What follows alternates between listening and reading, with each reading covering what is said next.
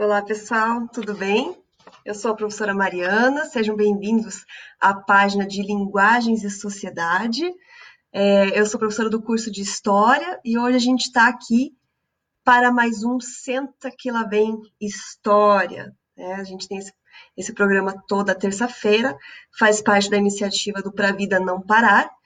E hoje eu, né, que sou a professora, digamos, medievalista da casa, que a professora André Cavazani sempre fala, que os outros professores comentam, né, eu vou conversar com vocês um pouco sobre saúde e medicina no Oriente Medieval, e especificamente no mundo islâmico medieval, tá? Eu quero começar falando para vocês uma citação aqui. Então vamos lá. Saúde é uma disposição que conserva o que é natural no homem, segundo o curso da natureza. Pois, como o corpo humano é suscetível de corrupção, né, ou seja, de, de adoecer, são-lhe necessárias regras dos físicos, pelas quais se defenda dos acidentes. É que é mais útil prevenir as doenças do que, uma vez contraídas, andar a pedir auxílio que provavelmente é impossível, tá? Então, a gente precisa pensar nessas questões, né? É, eu estou tentando aqui ver se eu consigo acompanhá-los também, né? Mas, no geral, eu vou comentando, conversando com vocês e depois vocês também podem mandar questões aqui na página ou até mesmo na tutoria do curso, nas diferentes disciplinas que a gente pode trocar umas ideias, tá bom? E também os outros professores do curso direcionam para mim, a gente vai conversando, tá? Então vamos falar um pouquinho sobre essa citação. Né? É mais fácil prevenir as doenças que, uma vez contraídas, a andar pedir auxílio, que provavelmente é impossível. De quando vocês acham que é esse escrito? De que autor? Da onde? De quem que a gente está falando aqui? Né? Nós estamos falando do Pedro Hispano, que era um português do século XIII e que escreveu um regimento de saúde. Pedro Hispano foi um físico, que era o nome que se chamavam os médicos na Idade Média, porque se, se falava né, que aqueles que cuidavam do corpo físico, da questão da relação do corpo com a saúde, com a natureza, com o meio ambiente, tá?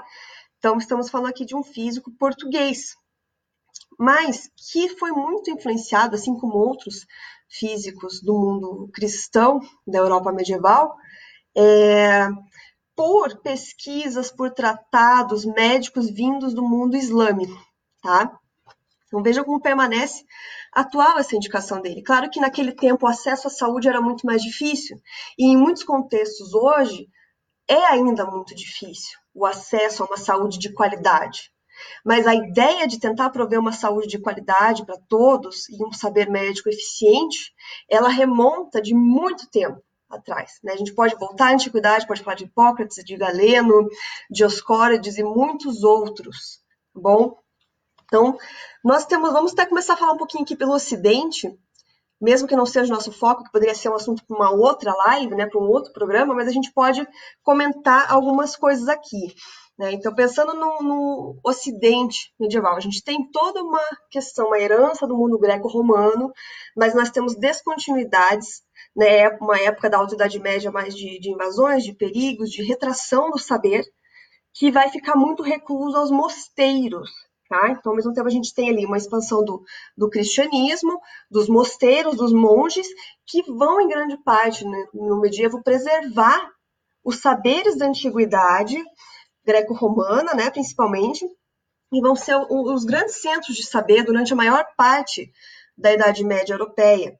A gente pode remontar ali, por exemplo, a São Basílio, no século IV, na porção oriental do Império Romano, que já vai desenvolver essa ideia de, de, cuidado com os doentes, né, com a doença. Depois São Bento, no século V, século VI, em Monte Cassino, na Península Itálica, pensando muito nesse cuidado com os doentes, já dentro do espaço do mosteiro também, né? A, a regra beneditina vai ser uma regra fundadora do, dos grandes, das grandes ordens do Ocidente medieval.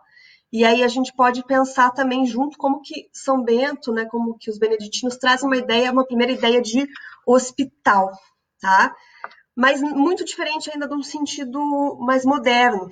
Eram, eram espaços reservados nos mosteiros para os doentes, para os desabrigados, né, para os enfermos de uma forma geral, muito no sentido também, indo no sentido de caridade cristã, de ajudar doentes, peregrinos, inválidos, é, abrigo para os leprosos também. E, e, dentro desses hospitais que vão se constituir nos mosteiros, a gente vai ter espécies de enfermarias, chamados infirmitórios, onde os pacientes eram tratados. Havia também no mosteiro uma espécie de farmácia, um jardim com plantas medicinais, onde se pensava ali em colher é, elementos para cura, para fazer remédios. Né? Então, podemos falar que as, as ordens religiosas no Ocidente tiveram maior parte dessa criação de hospitais ao longo de, de toda a Idade Média. Né? Só os beneditinos chegaram a construir no Ocidente medieval dois mil, cerca de mais de dois mil hospitais desse, desse formato. Né? Podemos pensar também nos hospitalários, a ordem dos hospitalários, vocês já ouviram falar? Foi uma ordem que surgiu com as cruzadas no século XI, de inspiração beneditina, mas era uma ordem religiosa, militar, e que se preocupou também com esse cuidado com os feridos, com os peregrinos que iam ali para a região da Terra Santa nesse contexto conturbado da, das cruzadas. Então a gente pode pensar no próprio termo hospital. O hospital vem do latim, tem a ver com hóspede, com hospitalidade, hospitaleiro e até mesmo com hospício. Todas essas ideias vão estar em torno do hospital. Mas pensando mais para frente, na Idade Média, ainda no Ocidente aqui que a gente está falando, nós vamos é, ver uma, uma, inspiração muito grande dos hospitais, dos hospitais, não, do, dos estudiosos de medicina nos saberes gregos, é, romanos clássicos, mas também nos saberes médicos que vão ser desenvolvidos no Oriente ou no mundo muçulmano. Tá? Por exemplo, a gente pensa lá em Toledo, nós vamos ter uma escola de tradutores que vão fazer muitas traduções de obras é, do árabe e do hebraico, né, que os judeus também vão ser muito destacados nessa ciência médica, né, do árabe e do hebraico para o latim. Né, e essa escola, essa escola de tradutores já no período da Reconquista Cristã, indo com tudo, principalmente no, no período de Afonso X de Castela, do rei cristão Afonso X. Tá? Mas qual vai ser o grande divisor de águas nessa medicina ocidental? Como é que esses contatos vão chegar mais lá? É a partir do surgimento das universidades medievais na Europa. Isso por volta do século XII em diante.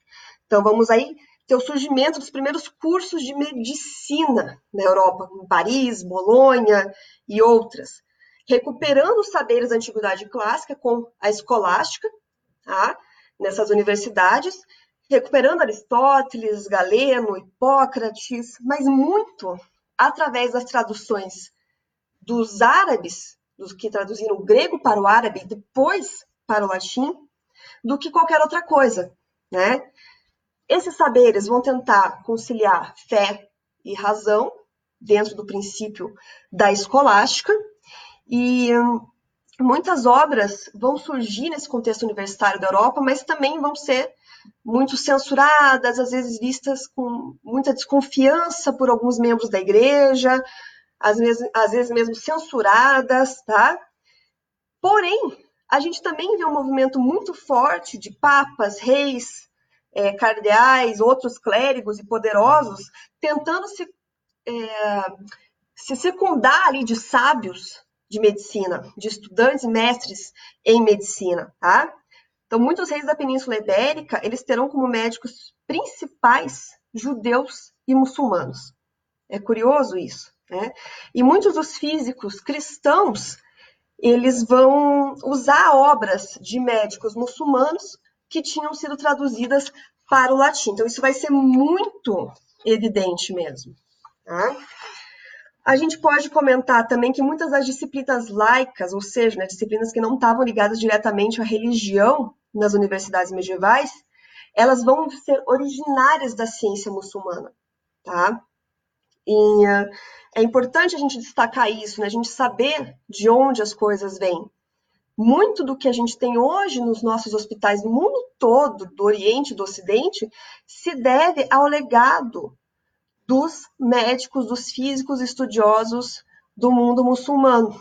É sobre isso que a gente vai falar, que a gente está falando já aqui hoje. E quando a gente fala em medicina no mundo muçulmano, além de médicos muçulmanos em si, a gente vai contar com a presença muito forte nesse universo, pensando na grande expansão do Islã na Idade Média, médicos judeus que viviam em territórios muçulmanos, ou mesmo médicos cristãos que viviam em território muçulmano, como o sírio Hunem ibn Ishaq, do século IX, que inclusive chegou a ser diretor da Escola de Tradutores de, de Bagdá no Califado Abássida. Então, pensem, né? a interação cultural que existia para além da questão religiosa nesse mundo e nesse período. Tá? Vamos pensar um pouquinho hoje aqui no Brasil. Vocês é, conseguem dizer quais são os hospitais mais famosos que a gente ouve às vezes falar na televisão, no jornal, que às vezes um político importante foi internado, ou novos tratamentos foram pesquisados, etc. Vamos pensar em dois, dois nomes, né? Não é, não é propaganda, não, é só uma questão de, de evidência mesmo, do que a gente vê mais citado na mídia e do que a gente pode ler também, né? Sobre. Então, nós vamos lá ver o Hospital Sírio-Libanês e o Hospital Albert Einstein. Né? Um com uma referência ao mundo muçulmano e outro com uma referência ao mundo judaico. E não é à toa que existe uma tradição médica judaica e muçulmana, né, que é forte até hoje, porque a gente tem toda essa trajetória dos estudos no mundo medieval islâmico, tá? E de influência islâmica enfim, mesmo que não fossem diretamente é, muçulmanos, como eu estava falando para vocês, né? Pensando em hospitais católicos, o, os mais famosos, mais presentes que a gente vê por aí e que tem no Brasil todo, a gente pode lembrar, por exemplo, das Santas Casas de Misericórdia, que surgem num outro contexto, lá no mundo europeu cristão, né, bem posterior, pensando aqui principalmente no reino português, muito por iniciativa régia de reis e rainhas preocupados, então, que começaram a se preocupar mais com a questão da saúde e do cuidado. Então, coisa que já no tempo dos califas, pensando lá para trás, século 8 e 9, começou a se desenvolver de uma maneira bem forte desde muito cedo no mundo muçulmano. Tá? E vamos entender um pouquinho mais agora por que, que isso aconteceu. Como que isso aconteceu e o que, que legou para a gente até hoje. Então, nós temos lá essa questão do surgimento e da expansão do Islã no século VII, Maomé, e toda a pregação que vai ser feito rápido surgimento e expansão desse Islã do mundo arábico para o resto do Oriente Médio e depois para o mundo da, do norte da África, chegando até a Espanha, a Península Ibérica, e também mais ao Oriente, até a Índia encostando até, chegando mais contatos com a China. Foi uma extensão muito grande na expansão do Islã. E quando eles se expandem e também se fixam em novos lugares, eles tomam contato com intelectuais, com a cultura desses locais, tal como os saberes gregos, os saberes helenísticos, de uma forma geral, a cultura hindu na Índia, a cultura chinesa, da medicina chinesa milenar também, cultura romana, cultura visigótica na Península Ibérica. E na Itália, na Península Itálica, lá pensando também na Sicília, onde a gente vai ter o reino trilingue de Palermo, com Frederico II, onde vão estar reunidos na corte de um rei cristão, de um imperador do Sacro Império, médicos, estudiosos, cristãos, judeus e muçulmanos. E vão desenvolver coisas incríveis nessa corte, tá? Mas voltando aqui, a gente pensando no, na cultura judaica também, que estava espalhada por diversos territórios ao Oriente e ao Ocidente. E os judeus, como eu estava falando para vocês, também vão ser grandes médicos e estudiosos no período medieval. Podemos citar Maimônides, que viveu em Córdoba, na Península Ibérica, lá na época do governo dos Almorávidas, e vai ser uma referência tanto para muçulmanos quanto para cristãos, quanto para outros judeus. Né? Vai superar qualquer questão ali religiosa que havia naquele momento para depois dele. Tá? Então, a gente estava falando também de no caso do médico cristão do Ibn Ishaq, que era sírio, mas coordenou a escola de tradutores de Bagdá. Foi, tiveram muitas interações. Né? Quando a gente pensa no mundo medieval fechado, em que não havia nenhuma circulação de saber entre pessoas de diferentes religiões, não é bem assim. A gente tem que considerar esses exemplos, tá? Então vamos, vamos pensando junto aqui. O Islã, quando ele surge, quando ele se desenvolve, ele vai se voltando muito para a questão da escrita e da cultura e do ensino, ainda mais tomando contato com diferentes povos com saberes é, milenares, tá? contato com a cultura persa, por exemplo. E aí a gente vai ter a referência básica do Alcorão, mas também o respeito que os muçulmanos vão ter a todos os chamados povos do livro, ou seja, todos os povos que tinham um livro sagrado, como os cristãos e os judeus, além dos sabianos.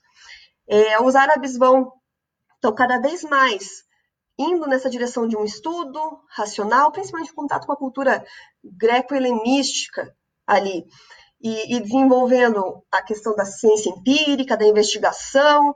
Um valor muito grande também é a questão das viagens, ou seja, o sábio muçulmano é aquele que viaja para conhecer diferentes culturas e povos e também se conhecer, né, um conhecimento interno, mas um conhecimento externo também para novas trocas culturais e intelectuais. Então vejam que é um princípio muito forte para eles. E dentro do desenvolvimento de saberes dessa medicina muçulmana medieval, a gente pode falar é, da medicina em si, né, como uma, uma ciência que vai se desenvolver de uma forma enorme desde muito tempo, né, no começo do Islã, a gente pode falar, junto com judeus e cristãos, como a gente estava falando aqui, mas nesse universo islâmico. É isso que a gente quer dizer.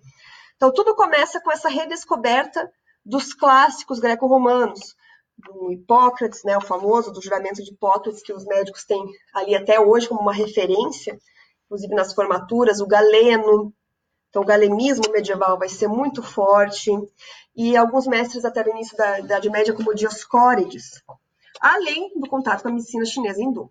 Também tinha uma tradição milenar. Mas na teoria greco-romana, eles vão lá pegar é, a teoria básica dos chamados humores corporais. Então, pensar ali a ligação entre os quatro elementos da terra, terra, ar, fogo, água, com uma ligação no corpo, né? A Terra, o macrocosmo, e o corpo como se fosse um microcosmo, formado principalmente pelo sangue, a bilis amarela, a bilis negra e a fleuma. Eles partem de uma teoria geral e vão desenvolvendo isso para além do que tinha sido discutido já no mundo greco-romano e nas outras culturas que eles entraram em contato. Tá? É bem importante isso a gente pensar. Eles vão aí pensar muito na questão da higiene, da dietética. O que, que era a dietética? Né? É um conjunto de hábitos do bem viver para a saúde, prevendo ali cuidados com a nutrição, né, a alimentação, a higiene corporal, os hábitos dos banhos, até mesmo da escovação dos dentes, é, as questões do espírito também, né, o corpo são, mente sã, eles também incorporam muito essa ideia. E quando que a gente vai ver um desenvolvimento maior disso na cultura do Oriente muçulmano. A partir da segunda dinastia, que vai ser a do Califado Abássida, cuja capital foi lá em Bagdá, no atual Iraque. E a gente vai ter um desenvolvimento da ciência médica muito grande, da farmácia, tá? dos hospitais, e num sentido diferente daquele dos monastérios cristãos. Eram complexos hospitalares enormes, que eles chamavam de bimaristãs. Tá? Então, nesses bimaristãs, a gente vai ter diversos médicos de diversas partes do mundo, principalmente nessa influência né, do, do mundo muçulmano, e, e que vão ali desenvolver novas ferramentas, novos instrumentos para o trabalho com a medicina, inclusive.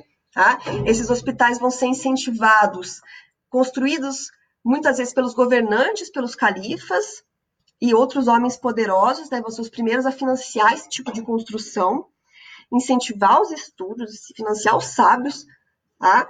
E lá em Bagdá a gente pode citar o califa Al-Mansur, que vai criar a casa, vai dar origem à Casa do Conhecimento, vai ser uma grande escola de tradutores e de saber, e também do primeiro hospital de Maristã lá em Bagdá, né? Então a gente vai ter toda essa iniciativa desses sábios e desses homens poderosos que vão estar interessados no conhecimento, no desenvolvimento de fármacos, no desenvolvimento da própria química. Os, os, muçulmanos também vão ser muito interessados na alquimia, né? Aquela ciência mística da alquimia. E vão chegar a produtos finais muito comuns e que hoje, gente, são indispensáveis para nós, para nossa concepção de higiene, para desinfecção, ainda mais agora, né? A gente pensando aqui no nosso alquinho 70, tá? E no sabão. Isso vem como uma conquista do saber medieval desse universo muçulmano, tá? Então, sabão, vinagre, álcool, éter, tudo isso vai se desenvolver ali entre os séculos 8 e 9. Como eu falei para vocês, eles pegam estudos da antiguidade e aprimoram e chegam a novos produtos, tá? Então, o álcool, por exemplo, vai ser sintetizado ali pelo físico persa Al-Razi, né? O Al-Razi também vai ser uma grande figura geral da medicina muçulmana, vai ajudar a estabelecer um, um Bimaristan, né, um hospital em Bagdá, que tinha uma equipe de 25 médicos, incluindo oftalmologistas, cirurgiões, ortopedistas, e, e a partir desses conhecimentos muçulmanos, então a gente vai ter ali o desenvolvimento, não, além dos fármacos, dos cosméticos, também num sentido de ah, nós temos a higienização, mas também temos a questão dos cheiros, dos perfumes, de tratar a pele. Isso a gente também deve muito a esses primeiros desenvolvimentos do, da medicina da química e da farmácia muçulmana, tá? Novos instrumentos cirúrgicos. Eles vão ter técnicas, inclusive cirúrgicas, muito avançadas para a época e vão inventar, por exemplo, o bisturi. Né? Vejam só. Sendo que antes, e no mundo cristão ainda vai permanecer por muito tempo, as cirurgias feitas pelos barbeiros, chamados barbeiros, né? sem um saber médico especializado.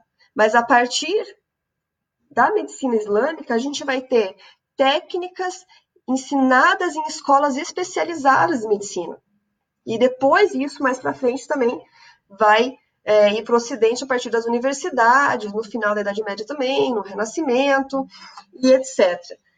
A gente pode falar nesse mundo muçulmano, né, os médicos mais famosos, digamos, nós vamos ter o Avicena, o Ibn Sina, um persa, que viveu entre os séculos 10 e 11, nós vamos ter o Averroes, que viveu na Península Ibérica, em Córdoba, no século XIII. Nós vamos ter muitas figuras famosas aqui, que a gente poderia ficar horas falando só sobre cada um deles, mas eu quis trazer alguns exemplos e contribuições que eles trouxeram para a medicina, tá? Então, o Avicena, ele vai ter o seu tratado médico Cânone da Medicina, que vai descrever ali diversas patologias e tratamentos, sendo uma referência até o século XVIII, para a medicina até o século XVIII no mundo todo. Vai dar grandes contribuições para a neurofisiologia, para a neurociência atuais, estudos sobre o cérebro, remontam a Avicena e são, até o que a Avicena fez é estudado até hoje na medicina, é, como uma, até uma forma de pensar como é que esse cara pensou nessas coisas nessa época, né, tão diferente de hoje, com recursos tão diferentes para exame, etc., e análise dos dias de hoje, nós temos também o Al-Zarawi, que vai descobrir novas técnicas de neurocirurgia. Então, vejam só. Isso aqui a gente está falando séculos 8, 9, 10 da era cristã, para nós. Temos lá o Al-Khatib, que foi o primeiro compreender a forma pulmonar da peste bubônica, mais para o final da Idade Média, e como que a peste se espalhava por contágio. Foi uma contribuição é, enorme também a do Al-Khatib. Já o sírio Al-Nafis vai ser o responsável pela descoberta ali, digamos, da microcirculação ou da circulação pulmonar Veja que importância tem isso para a nossa condição atual, né, estudando aqui o, o Covid hoje. Mas lá no século XIII, o Alnafis vai se debruçar sobre isso, e isso só vai ser conhecido no Ocidente no século XVI com o físico espanhol Miguel de Cervé. Então vejam quanto que acabou tendo ali de diferença temporal entre os dois contextos. É, mas lá no século XIII, o Alnafis, nesse estudo bem sistematizado, racional que eles tinham da medicina, vai chegar nesse, nessa descoberta super importante. Uma outra coisa que é, é, é muito interessante a gente comentar é uma ideia de saúde pública, universal e gratuita. Claro que nesses termos mais modernos, mais atuais, no que a gente chama hoje, por exemplo, de um SUS, né, ou outros sistemas de saúde pública em diversos países do mundo. Mas lá no mundo medieval muçulmano, a gente já vai ter uma gestação dessa ideia e uma preocupação com isso muito grande nos bimaristãs, nos hospitais deles. Vejam aqui essa citação. O hospital deve cuidar de todos os pacientes, homens e mulheres, até que estejam completamente restabelecidos. Todos os custos serão arcados pelo hospital, sejam as pessoas vindas de longe ou perto, sejam residentes ou estrangeiras, fortes ou fracas, baixas ou altas, ricas ou pobres, empregadas ou desempregadas, cegas ou surdas, doentes física ou mentalmente, alfabetizadas ou analfabetas. Não há condições a se considerar pagamento. Ninguém é objetado ou mesmo indiretamente impedido por não pagamento. O serviço integral é através da magnificência, de Deus, o generoso. O que, é essa citação? É um trecho da declaração das políticas do Bimaristã de Al-Mansur Kalawun, no Cairo, no Egito, no ano de 1284, no século 13. Então percebam a ideia de saúde para todos, independente de credo, de gênero, de condição econômica, que eles pensam aqui. Né? Os homens de saber e ciência desse contexto vão desenvolver essa ideia que depois no nosso mundo contemporâneo vai ser muito pensada e tentado, né, claro que às vezes com mais ou menos sucesso, sendo implantado em diversos países aqui no Ocidente também não só no Oriente. Ó, tem um trechinho aqui também que é de uma carta de um jovem francês num hospital de Córdoba no século XV para o seu pai. Você tinha mencionado na sua carta anterior que me mandaria algum dinheiro para usar em custos médicos. Digo a você que absolutamente não preciso, já que o tratamento nesse hospital islâmico é de graça.